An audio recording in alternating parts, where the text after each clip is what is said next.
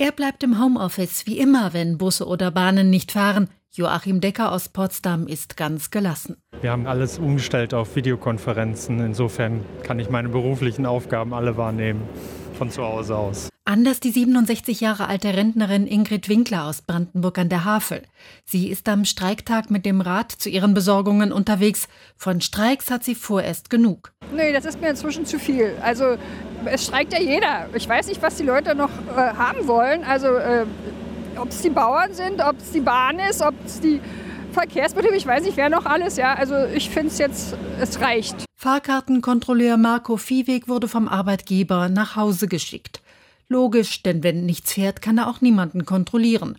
Viehweg findet den Streik gerechtfertigt. Ich habe Verständnis dafür, weil diejenigen, die da streiken, zu wenig Geld haben, zu wenig Ausgleich, zu wenig freie Zeiten, zu wenig Pausenzeiten. Ich kenne das komplette Dilemma. Die Lehramtsreferendare Vanessa und Robin laufen am Streiktag zur Schule. Auch hier viel Verständnis.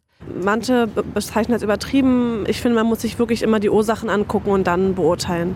Und die leisten einen schweren Job. Also ich möchte nicht den ganzen Tag Leute umherkutschieren. Grundsätzlich hat jeder ein Recht auf Streik und wenn es nicht stören würde, wäre es auch kein Streik. Also von daher.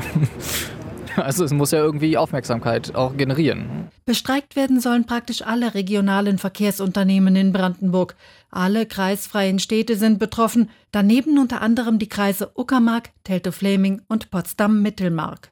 Die Gewerkschaft Verdi fordert für Brandenburg die Mittagspausen im ländlichen Raum vier bis sechs Stunden sollen mit 15 Euro vergütet werden, statt mit zwei Euro wie bisher. Und Überstundenzuschläge soll es nicht erst ab der sechsten Überstunde im Monat geben.